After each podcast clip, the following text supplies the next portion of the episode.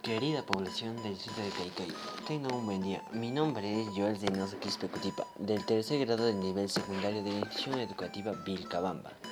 Tengo el agrado de presentar un trabajo en el área de comunicación con la finalidad y objetivo de sensibilizar a todos los pobladores del distrito sobre un estilo de vida saludable, principalmente en cuanto se refiere a la buena alimentación. El trabajo está integrado por los productos finales de las siguientes áreas que son ciencias sociales, ciencia, tecnología y ambiente, matemática, desarrollo personal, ciudadanía cívica y educación física.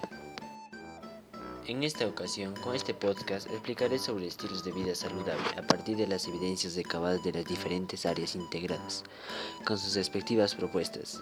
Un estilo de vida saludable es aquel que lleva sus actividades y actitudes cotidianas para mantener el cuerpo y mente de una manera adecuada, tanto lo relacionado con la salud y lo mental. Desde el punto de vista de ciencias sociales, hemos detectado que estamos interesados en 100 metros sobre el nivel del mar, por lo cual estamos en una ecoregión de Estefanía y Selva Alta, la cual deberíamos aprovechar para sembrar alimentos saludables, ya que se encuentra en una ecoregión donde se podrá sembrar gran, gran variedad de fauna como de flora. También es importante aprovechar los proyectos de los actores sociales. Un gran ejemplo es un mercado itinerante que garantiza la venta de productos naturales. Invernaderos que se pueden aprovechar para sembrar mayormente productos de mayor contenido nutricional, además de mayor contenido de almidón. Desde el punto de vista de matemática, hemos llegado investigando a la conclusión que en los adolescentes de 14 a 18 años si tenemos una rutina sedentaria, los varones debemos consumir de entre 2.000 a 2.400 calorías. En cambio, las mujeres deben permanecer en 1.800. Pero si vivimos, estamos en una rutina moderada, los varones debemos consumir de entre 2.000 a 2.800. En cambio, las mujeres deben permanecer en 2.000 calorías. Si tenemos una rutina activa, los varones debemos consumir de 2.800 a 3.200 calorías y las mujeres también se permanecen en 2400. Llegando al punto de ciencia, tecnología y ambiente, debemos apreciar nuestros productos de Kaikai con nuestros carbohidratos que son la papa, el choclo, el año. También nuestros lípidos que son la palta, el girasol, como nuestras proteínas que son la leche y sus derivados, las carnes de oveja, gallina, vaca y chancho. Nuestras vitaminas que son los duraznos, fresa, capulí, aguaymanto, higo, ciruelo, tumbo, tintín, tuna y manzana. Y nuestros minerales que son el tomate, la zanahoria, el apio, el pollo, lechuga, brócoli, locoto, entre otras legumbres y hortalizas, las cuales estarán incrementando nuestro sistema inmunológico y no permitirán el acceso a enfermedades como la anemia, el bocio y la diabetes. Por otro lado, también llegamos a la conclusión de que en Kaikai nuestro mayor producto que contiene almidón es la papa.